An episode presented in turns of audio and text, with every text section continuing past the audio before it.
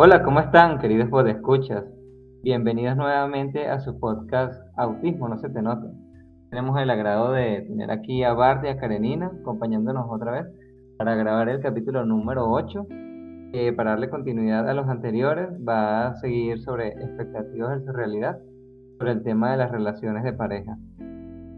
Bueno, para entrar al tema, yo quería preguntarles, en estos días estaba viendo una serie, no sé si la han visto, se llama The Good Doctor este, planteaba una situación bastante, yo sé que ahí el, la persona con, con, autismo es un chico, pero era una situación interesante porque la chica que se enamora de él, Carly, quería acercarse a él, aunque a él no le gusta mucho el tema del contacto físico, ella estaba haciendo algo que se llamaba como aproximación progresiva este, al contacto, que si primero le iba tocando las manos, después iba subiendo así yo sé que todo esto es muy, muy sensible para ustedes, sobre cada quien tendrá su hipersensibilidad y eso. Pero me refiero a, uno se plantea como una idea de cómo quiere que sea su pareja o sus relaciones amorosas, pero de luego en la adultez se viene todo ese tema de la realidad, de lo que de verdad se está desarrollando en el mundo y cuesta adaptarse a eso, ¿no? ¿Cómo fueron sus experiencias en, este, en esta área? Bueno, tú sabes que en estos días vi un meme que decía, no lo recuerdo exactamente, pero decía como que me gusta estar sola, pero mi pareja ideal sería como una persona que también quiera estar sola y estemos como los dos en la misma habitación.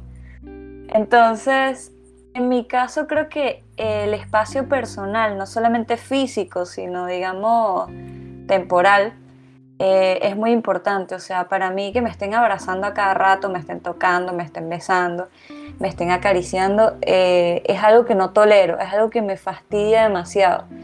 Y de hecho, mis, mis primeras parejas, o sea, en bachillerato y eso, em, recuerdo que este chico me insistió un montón para que fuera su novia y yo la verdad no quería, o sea, yo pensaba que era como un amigo y ya. Pero bueno, sabes que en el bachillerato todo el mundo está como haciéndose parejitas y tal está todo esto de la sexualidad muy, este, ¿cómo se dice? Como muy caliente, por así decirlo. Es como el tema principal de, todos los adolescentes. Y entonces, bueno, él como que, sí, este, dame al menos una semana y, y si te fastidias, pues terminamos y tal. Bueno, al final la cuestión duró tres meses, pero yo realmente como que nunca quería una relación así de pareja, porque eso implicaba estar abrazando a la otra persona, este, él me decía que le diera la mano en la calle, por ejemplo, y a mí eso me fastidiaba, de hecho me daba como asco. Y me decía como que no, me estás negando, o sea, tú me niegas como que, este, como tu novio y tal, y yo no, no tiene nada que ver con eso, es que simplemente no quiero agarrarte la mano. Claro, en el momento yo no entendía por qué no le quería agarrar la mano, simplemente en ese momento era como asco y ya. Y tampoco entendía por qué la gente tenía que estar besándose a cada rato enfrente de todo el mundo, eso también me daba asco. Y bueno, hoy lo entiendo mucho mejor y sé que realmente el rechazo al contacto físico pues tiene que ver con mi hipersensibilidad al tacto pues. Entonces, eh, pues esas cosas van, van cambiando, ¿no? O sea, con la adultez uno empieza a poner sus límites, eh, empiezas a buscar personas o parejas que respeten esos límites y pues uno se empieza a sentir más, como más en confianza. Y como tú estabas diciendo, eso el contacto físico pues es progresivo, no es una cuestión así este, que de un día para otro vas a dejar que, que una persona te toque tanto. Pero sí llega un punto que, que te da confianza y, y no es tan, no es tan desagradable. Lo que sí todavía no tolero es que me lleguen de repente y me den un abrazo por detrás, por ejemplo. O que me, tope, me toquen una parte de mi cuerpo así repentinamente sin estar preparada. Eso a veces me puede, me puede exaltar o me puede cortar la nota de, no sé, el acto sexual, por ejemplo. Entonces, sí es una cuestión que creo que es bastante importante en lo de las parejas, la parte de el contacto físico que pues que sea placentero, que sea agradable para ambos. Claro, pero tú lo planteas desde un punto de vista como que ya se conocen, pero ahora imagínate todas estas personas eh, que están en el mundo, en la sociedad y que quieren tener una pareja, hay códigos eh, marcado de cómo tener una pareja, códigos sociales, códigos ya, ya subconscientes, como que se toman por hecho y que no, no responden a las mismas necesidades de ustedes. Me refiero a, por ejemplo, en una fiesta está la obligación de bailar y de estar uno cerca del otro. E, esa es otra pregunta. ¿Siempre o generalmente hacen empatía con personas similares? ¿O las relaciones se van también hacia neurotípico? ¿Me entiendes? Lo que te entiendo, lo que trato de comprenderte. Sí, sí, sí lo entiendo perfectamente. Yo creo que siempre hay una cuestión de afinidad, o sea, dejando un momento de lado el autismo, eh, la forma de nosotros interactuar, la forma de nosotros procesar las cosas, qué sé yo, en general en la sociedad tú ves que la gente eh, se va con personas afines a ellos, también se pueden ir con personas totalmente opuestas, pero yo creo que eso ya tiene que ver con las personas. Lo que sí te puedo decir es que de mi parte, eh, yo siempre he tendido a, a irme con personas que son tranquilas, que son como calladas, básicamente introvertidos. Eh, de cierta manera me dan como más confianza, puede ser porque se parecen más a mí, pero que una persona sea introvertida o que sea autista no quiere decir que me va a entender o me va a respetar al 100%. De hecho, viví este, situaciones en las que personas que yo pensaba que era introvertida, que era una buena persona, que, que era súper respetuoso, pues terminó siendo un tipo, eh, ¿cómo te digo?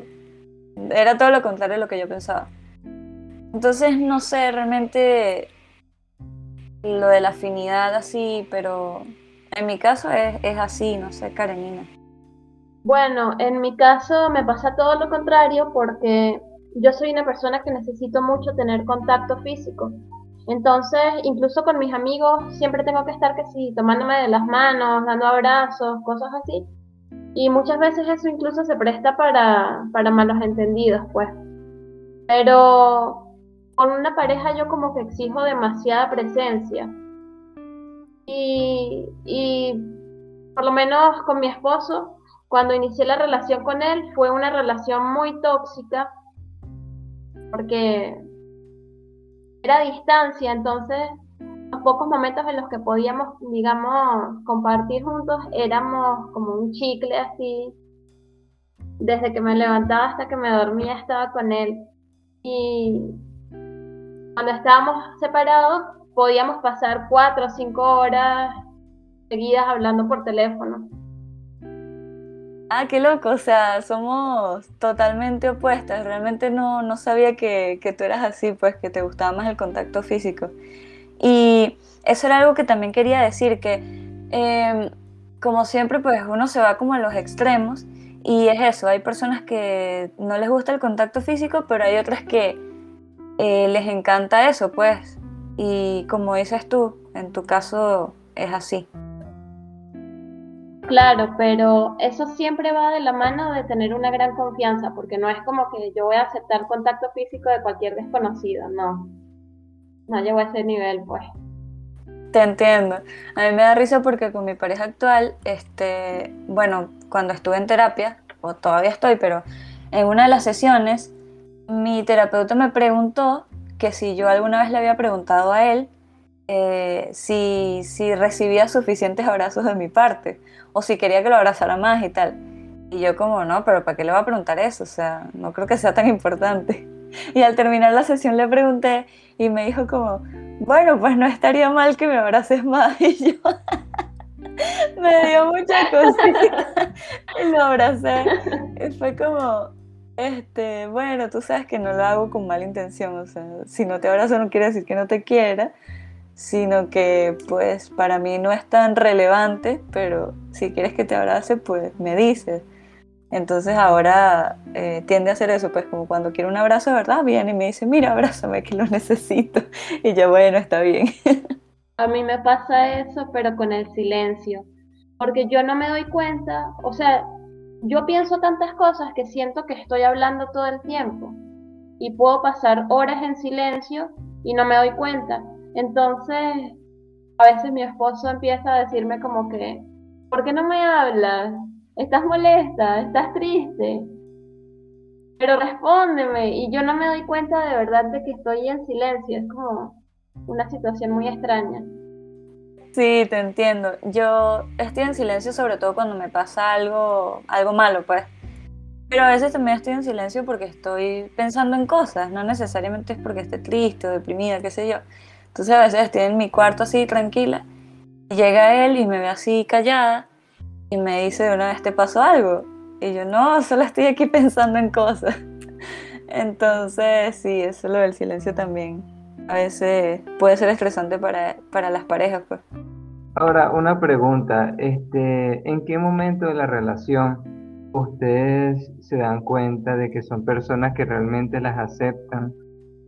O, o sea, eso es muy evidente, o, a ustedes les cuesta ver eso, como que, raya, esta persona realmente ve quién soy, sabe quién soy, me acepta como tal, y voy a seguir la relación con él adelante.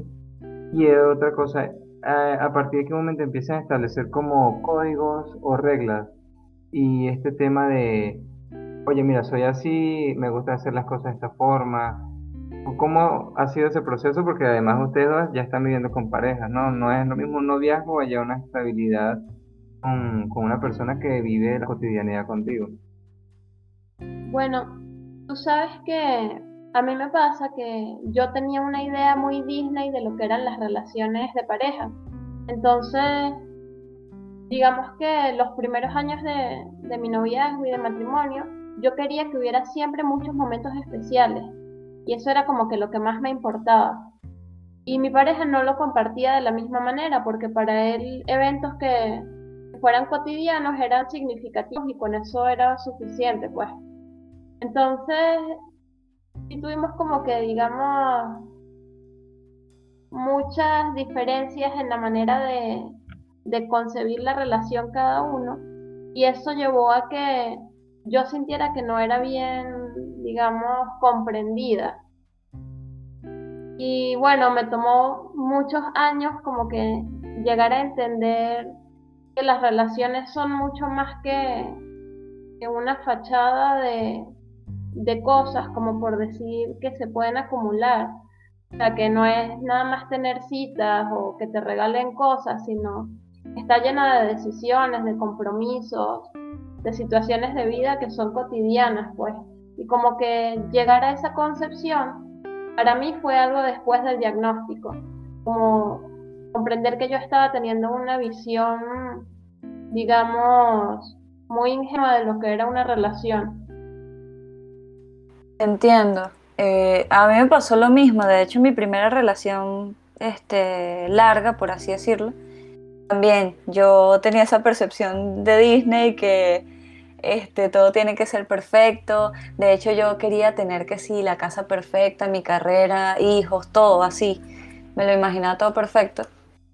Y después te das cuenta de que no es así. De hecho, cuando empecé mi relación actual, yo sentía que él era como una persona muy realista, como muy apegado a la realidad, a que una pareja es lo que tú acabas de decir, es llegar a compromisos, este, disfrutar el día a día, la rutina. La rutina no necesariamente tiene que ser algo, algo malo, porque siempre se habla de las parejas rutinarias como, como si es algo malo. Pero a mí al principio eso me pegó, yo decía como que, wow, pero él no es como muy, no sé si romántico es la palabra, pero como es muy poco Disney, vamos a decirlo. Entonces ahí me sentía un poco insegura, como, ¿será que esta sí es la persona que yo quiero? Eh, ¿será que él sí me quiere de verdad? O, o solamente, ¿sabes? Quiere estar un rato conmigo y ya. Pero creo que el momento en que tú te das cuenta que te están tomando en serio es cuando tú cuentas algo importante para ti y la otra persona se toma el tiempo de, de, escucharte. Tal vez no te entienda al momento, pero al menos que te escuche o, o que te te dé espacio para que tú puedas seguir hablando de tus cosas, que esa persona también te cuente, no sé, tus problemas o, tu, sus problemas o sus puntos de vista y que se puedan intercambiar ideas, pues yo siento que ahí es donde uno se da cuenta como, wow, esta persona como que sí, como que sí cumple los requisitos. Y lo otro que estaba pensando es que, en mi caso, yo me sentía aceptada totalmente o querida totalmente en el momento de que yo le pedía cosas y no me sentía culpable. O en el momento que yo le explicaba cosas y no me sentía como juzgada, ¿entiendes? Si no era como, claro, está bien, lo entiendo perfectamente. O sea, hay personas que no te van a entender nunca, por más que les expliques y les expliques. Pero hay personas que, que sí lo van a hacer muy rápido. Y yo creo que la comprensión es como de las cosas principales para, para tener una pareja y convivir y que, y que, les que nos vaya bien, pues. Sí, bueno, yo con mi esposo tengo ya la mitad de mi vida, porque ya tengo 16 años con él. Y realmente puedo decir que sí es una persona que me entiende y que me acepta tal y como soy, porque ha estado conmigo no solo en los momentos bonitos y en las cosas buenas, pues ha estado en crisis fuertes. De hecho, una vez estuvimos en una situación muy intensa de que casi nos separamos y dentro de todo eso, él, siempre ha estado presente para mí, siempre ha sido un apoyo, principalmente ha sido mi mejor amigo, pues eso es como, como que sé que siempre voy a contar con él. Y, por ejemplo, en momentos de enfermedad o, o cuestiones así, Incluso por la depresión, él muchas veces yo he dependido 100% de él para que me bañe, me prepare la comida, me lave la ropa, me saque del cuarto, me lleve al baño, todo, todo. Y nunca he sentido de él hacia mí como, como una respuesta de, que eso es una carga o, o es algo desagradable, sino siempre he comprendido que todo lo que me ofrece lo hace desde el amor. Entonces, eso también me da mi apertura para entregarme de esa manera hacia él, pues. Sí, creo que esa, esa frase de no ser, sentirse una carga es este, lo que lo resumiría para mí. Es eso, es no sentirse una carga, no sentirse un estorbo, un fastidio, sino que te sientes bien, o sea, es como que puedo ser yo misma y, y a él le gusta eso y me acompaña en los momentos difíciles eh, yo también, porque bueno, uno al final también da lo que recibe, ¿no? Entonces, no sé, para mí, por ejemplo, en particular, desde el diagnóstico, eh, siento que la terapia me ha ayudado mucho a mí, pero también le ha ayudado a él a entenderme mejor y pues nos hemos fortalecido como pareja. Y no sé, también las cosas que yo he ido aprendiendo en terapia, trato de pasárselas a él porque siento que en ciertos momentos lo necesita y él confía en mí y hace los ejercicios y como que le funcionan. Entonces, ese nivel de confianza también es chévere. Claro, él debería ir a terapia por su parte, pues, pero eso es decisión de cada quien y por ahora me parece chévere que, que comparta que comparta esos momentos también de, sabes, meditar, sentarnos a, a pensar en nuestros sentimientos, en ver qué es lo que nos pasa. Entonces todo ese apoyo que uno recibe pues luego tú lo das como con muchísimo gusto, pues. Eh, Sabes que yo soy particularmente del pensar que eh, las parejas al principio vienen, son personas individuales, ¿no? Cada quien tiene su, su personalidad y su yo. Luego cuando tú empiezas a vivir en pareja, tú cedes un espacio de ti mismo, literalmente para que la otra persona entre en tu vida. Eh, ahorita esto es muy mi opinión particular, las personas tienden o quieren vivir en pareja y quieren seguir en la individualidad. Nadie quiere ceder espacios. Eso hace que muchas veces fracasen las parejas porque quieren seguir siendo autónomos, quieren seguir siendo lo que ellos son. Entonces, en el caso de ustedes, por ejemplo, que están hablando de que sus parejas, por lo que yo veo, según mi, mi modo de verlo, han cedido espacios para comprenderlas, para estar con ustedes y ser parte de su visión particular del mundo, qué espacios o qué cosas han seguido ustedes por ello, para que siga funcionando o para que funcionen como ustedes lo han dicho ahorita que funciona. Bueno, yo he tenido que aprender que no siempre es como la palabra tolerar es un poco muy fuerte, sino que es como cada uno tiene derecho a, a ser sí mismo y a disfrutar de su espacio. porque hay cosas que a mí me pueden atormentar de, de algún modo, pero son las cosas que más le agradan a mi pareja. Entonces es como llegar a un punto de equilibrio o de repente darle espacios de soledad para que él pueda disfrutar de eso. Es como algo importante, pues. Sabes que eso que dices de ceder, eh, sí, eh, es indispensable, o sea, uno tiene que ceder en, algún punto. Recuerdo que eso lo hablaba con una amiga que ella estaba empezando con su pareja y tal, y había cosas que no le gustaban. Entonces yo le decía, no, pero es que en algún momento tienes que eh, ser un poco más flexible, ceder en algunas cosas, si tú crees que esa relación te da cosas buenas, te da cosas que no quieres perder. Entonces piensa que si ese pequeño sacrificio, entre comillas, eh, te da un resultado bueno, te da un beneficio bueno, pues ¿por qué no hacerlo? Si va a ser un momento y ya, por así decirlo. Entonces ella como, bueno, sí, tienes razón y tal. Y ahorita con este tema del amor propio, eh, la gente tiende a ser muy, muy individualista y tiende a pensar que por el hecho de ceder, perdiste. Perdiste porque no te estás amando a ti mismo, estás cediendo a otra persona, eh, porque estás con un apego tóxico, qué sé yo. O sea, a mí me parece que no es así. O sea, es cierto que hay cosas muy tóxicas en una relación, pero uno siempre tiene que hacer un balance de las cosas. No podemos pasar de el apego emocional full o de este amor romántico de telenovela o de Disney a pasar a este egoísmo total de soy yo, soy yo y tú te tienes que calar que yo soy así y yo no voy a cambiar por ti. O sea, creo que siempre hay que buscar como un intermedio de esas dos cosas. Este, en mi caso... un momentico, un momentico.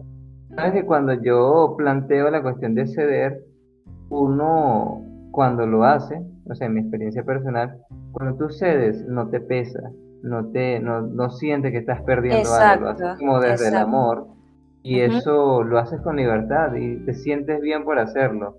No es un peso como la gente lo ve muchas veces que dice, yo cedo y pierdo mi individualidad, sino no, realmente estás ganando porque ves a la otra persona feliz, te sientes feliz por ella. Sí, sí, tú lo acabas de decir, es eso. Es como, o sea, ya la palabra no sería ceder, porque, o, ceder no necesariamente se tiene que ver como una obligación, sino como tú lo acabas de decir, cuando uno se siente bien cediendo, pues lo haces desde el amor. Y sí, es así, yo creo que es necesario. En mi caso, pues ahorita no recuerdo en qué cosas he cedido, no se me viene algo a la mente así rápido. Lo que sí es que cuando tengo mis crisis, este, pues mi pareja se, se, estresa mucho porque yo me vuelvo no verbal, o sea, no puedo hablar, no puedo hablar, a veces por horas. Entonces lo que hemos hecho es que usamos las manos para comunicarme y él siempre me dice, ¿quieres que te haga preguntas? Entonces yo le pongo el dedo hacia arriba como sí. Entonces, bueno, usamos el sí, hacia abajo sería no y así horizontal sería más o menos. Entonces él me va haciendo preguntas para sentirse tranquilo porque de cierto modo nos estamos comunicando y yo me siento tranquila porque le estoy respondiendo de un modo que es no verbal. Entonces, en ese momento cedemos los dos, porque yo no tengo que hablar, pero cedo en comunicarme y él cede en que no tiene que esperar a que yo diga una palabra para comunicarme. A mí me pasa exactamente igual con mi pareja, pero en lugar de usar los pulgares muevo la mano, este, perdón, la cabeza. Eh, y sí, es que, es que muchas veces es muy difícil expresarte porque estás como conmocionado por dentro, no sé. Sí, ahí es donde te digo que también, este, bueno, mi pareja pues sabe que si estoy muy mal, no voy a hablar de una vez, no puedo, es imposible porque no me salen las palabras, es como que no, no puedo, sí, no puedo formar una oración para decirle, mira, me pasa esto y esto. Entonces ya él sabe que si me ve mal, se queda ahí al lado mío o se va y sabe que tiene que esperar un rato para, para que podamos resolver la situación. Y bueno, hablando ahorita de eso, antes de que se me olvide, eh, al principio Ronnie preguntó sobre cómo, cómo llegaban a cabo las normas de la pareja o cómo llegaban a esos, eh, ¿cómo se dice? A esos acuerdos. Y yo creo que las discusiones son las que traen al final esas reglas.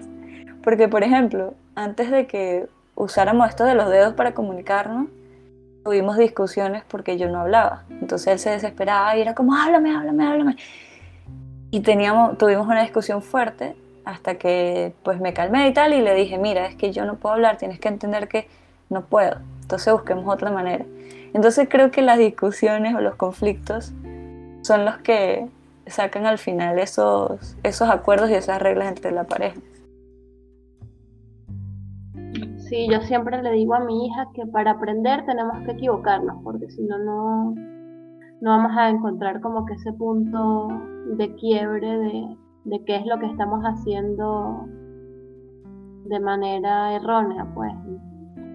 Eh, en cuanto a lo que ustedes estaban hablando hace rato de, sacrificarse y eso, nosotros tuvimos una experiencia que fue importante. Fue justamente cuando estuvimos a punto de, romper el matrimonio.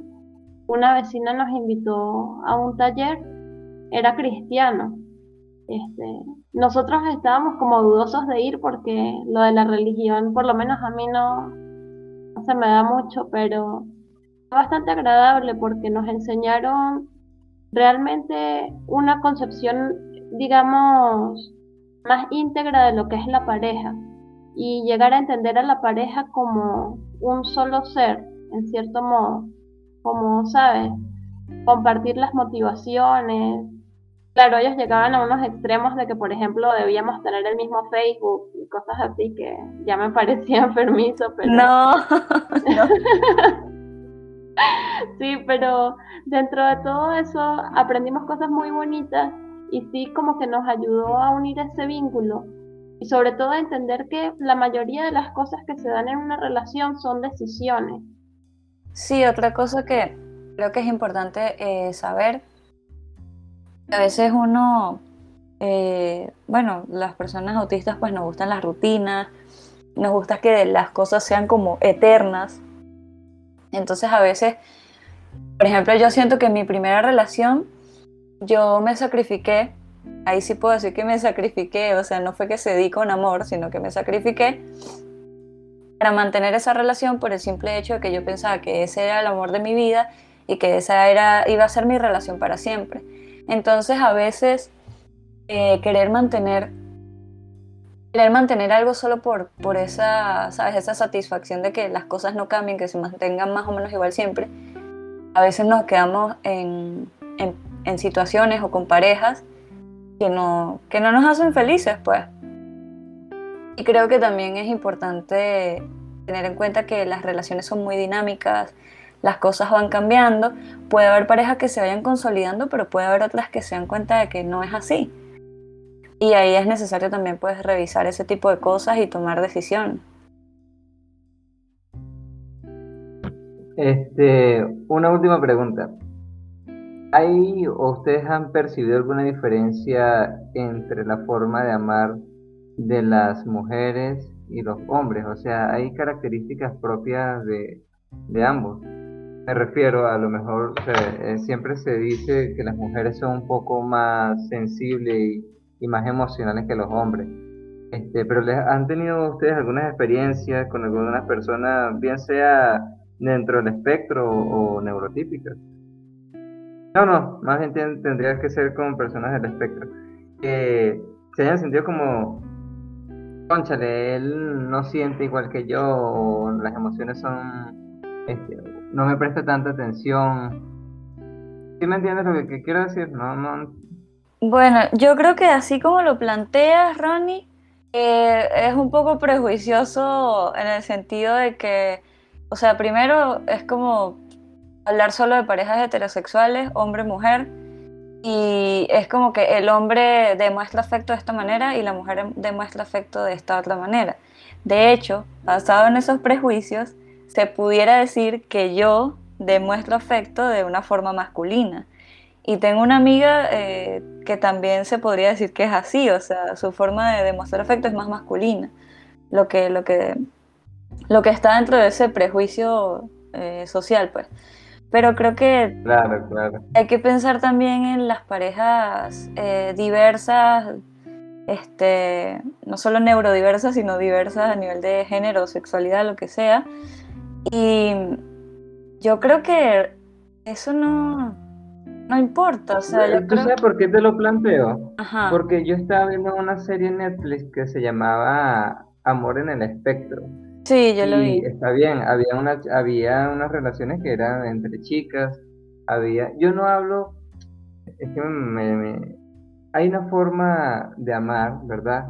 Como femenina y masculina, no me refiero a hombre y mujer, me refiero a una forma de dar y recibir amor, tiene más que ver con, con, como, cómo recibes, cómo das el amor, o sea, hay como una forma más, este, brusca, no, no brusca, es como más estoica. Y eso se refiere a las partes masculinas, o como más cerrada, ¿entiendes? Y la femenina se tiende a ver como algo más suave, más delicado. No tiene que ver literalmente con el hecho de ser hombre o ser mujer. Entonces, por ejemplo, ahí en esa serie de Amando, la cuestión esta del espectro, de Amor en el espectro, se veían varias parejas, independientemente de que fueran hombres o mujeres, y había momentos donde yo veía que a los chicos, por ejemplo, habían chicos que tenían más sutileza, más, más delicadeza, inclusive las mujeres. Y, pero le costaba mucho hacer match porque como que tenían unas formas muy diferentes de, de dar y recibir amor. Bueno, no sé, creo que nos Sí. estamos metiendo con otra cosa. No, sí, este, sí, entiendo, entiendo lo que dices, pero creo que más que enfocarse en eso de una manera femenina o masculina, podemos quitarle como esos nombres y llamarlo así como lo acabas de decir, que sí, de una manera más tierna o de una manera más eh, lógica, por ejemplo. Hay personas que dan amor cuidando, personas que dan amor, no sé, haciendo el desayuno, pero no te dan un abrazo. O hay personas que dan amor trayéndote una rosa con detalles, qué sé yo. Y no sé, yo, yo creo que para mí eso no ha sido como, como un freno. Yo siento que eh, cada persona da amor en su forma y justamente si a ti te interesa esa persona, pues vas descubriendo cuál es su forma de, de demostrar afecto. Y a partir de ahí tú ves si esa demostración de afecto te, te gusta o no, como para que sea tu pareja. Creo que ese sería como mi punto de vista, pues. Perfecto. Este, quería preguntarle a Karenina si quería decir otra cosa. Y si no, vamos a ir cerrando con esto, que vamos a abrir un nuevo segmento que vamos a inaugurar para este podcast. Dale, con gusto abramos el nuevo segmento. Ah, bueno. Eh, las chicas me estuvieron comentando y en base a las preguntas que han llegado al Instagram, hemos decidido abrir este nuevo segmento. Antes y después.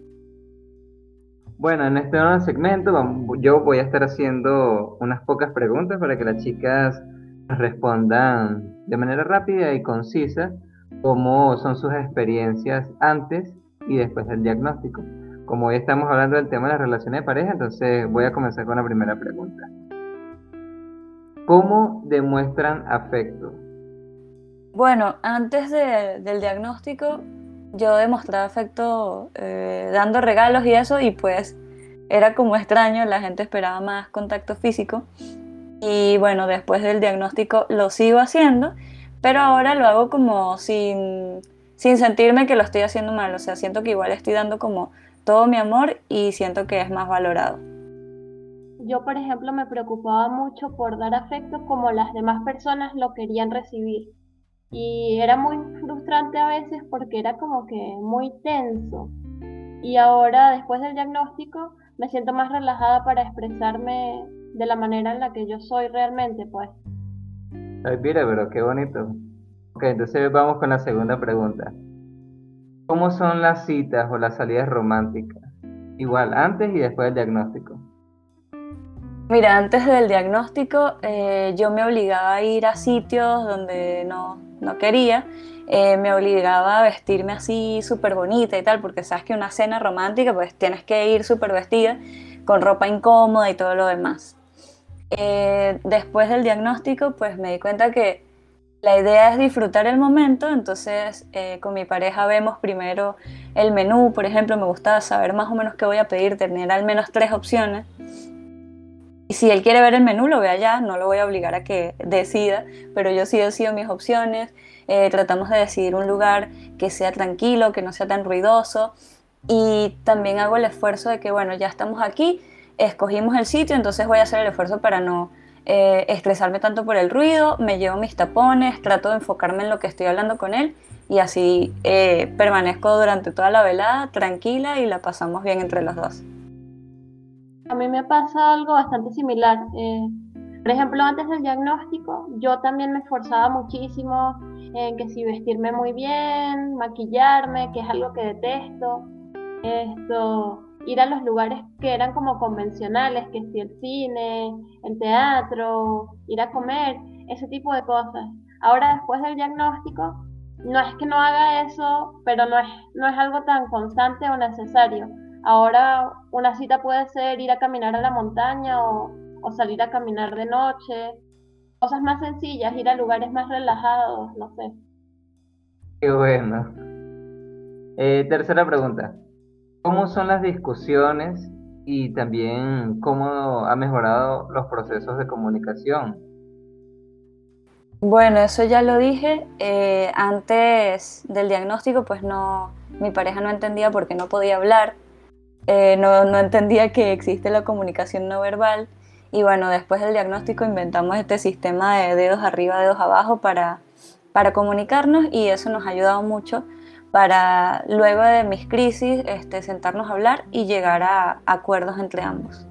En mi caso, antes del diagnóstico las discusiones eran intensas porque mi pareja tampoco me comprendía en el sentido de que yo no podía hablar y entonces se desesperaba y al punto que yo en algún momento como que explotaba y empezaba a gritar y él también y eran como que como que había mayor agresividad entre los dos. Ahora nos tomamos las cosas más relajados y si, por ejemplo, alguno de los dos nota que en mi caso estoy llegando, que se lleva al borde de un meltdown o algo así, como que le bajamos el ritmo. Pero como últimamente todo, todo fluye más de manera, digamos, dialógica. Ok. Eh, la última pregunta se refiere a cuál, cómo, cómo ahora es el proceso de las peticiones y las necesidades personales antes y después del diagnóstico?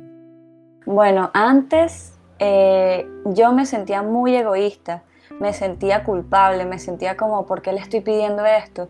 Y pues veía en él que, que no entendía por qué le pedía ciertas cosas, entonces eso me hacía sentir peor. Ahora, después del diagnóstico, entiendo que las personas tenemos nuestras necesidades y que ocultar esas necesidades puede ser peor porque te puede llevar a crisis, te puede llevar a malestares y pues eso también influye en tu pareja porque va a romper como, como esa armonía. Y bueno, él también después del diagnóstico entendió que hay ciertas necesidades que no, no puedo como ceder. Por ejemplo, a veces en un centro comercial, si hay mucha gente, por más que use audífonos, por más que eh, trate de estar tranquila, de repente me dan unos mareos que siento que se me va al piso y es como, nos vamos, me tengo que ir, o al menos vamos a retirarnos del lugar, necesito un lugar tranquilo para calmarme y podemos otra vez volver al sitio. Entonces, después del diagnóstico, siento que las peticiones se comprenden muy bien. Yo diría que también es porque hay más conciencia, o sea, Anteriormente, por ejemplo, estábamos en un teatro y a mí me daba una crisis en medio del teatro por el ruido y yo simplemente me salía sin decirle nada a nadie, atropellando a la gente que estaba en medio y él se tenía que venir detrás de mí estresado, molesto. Ahora es como que ya hay un motivo para que esas cosas sucedan y las podemos prevenir. Entonces ya puedo hacer peticiones como que, oye, estoy aturdida, podemos podemos tomarnos un minuto o algo así y es más comprensible, pues. Perfecto. Esperamos que estas preguntas respondan a todas esas peticiones que están haciendo por el Instagram. Más adelante, con cada tema, vamos a estar estableciendo este segmento nuevo de antes y después. Y bueno, con esto vamos a ir dándole cierre al programa de hoy. No sé si quieran decir algo adicional, chicas, o irse despidiendo de nuestros escuchas. Me gusta mucho el segmento de antes y después. Hay que pensar rápido y hablar rápido y siento que le da como no sé, un poquito de adrenalina a la cosa, así que espero que lo disfruten ustedes que nos están escuchando. Yo no sé qué más decir, creo que quedé igual así como que todo fue muy rápido. Esto, pero genial, genial. Bueno, esperemos que les guste también y entonces nos veremos en una próxima oportunidad. Hasta luego.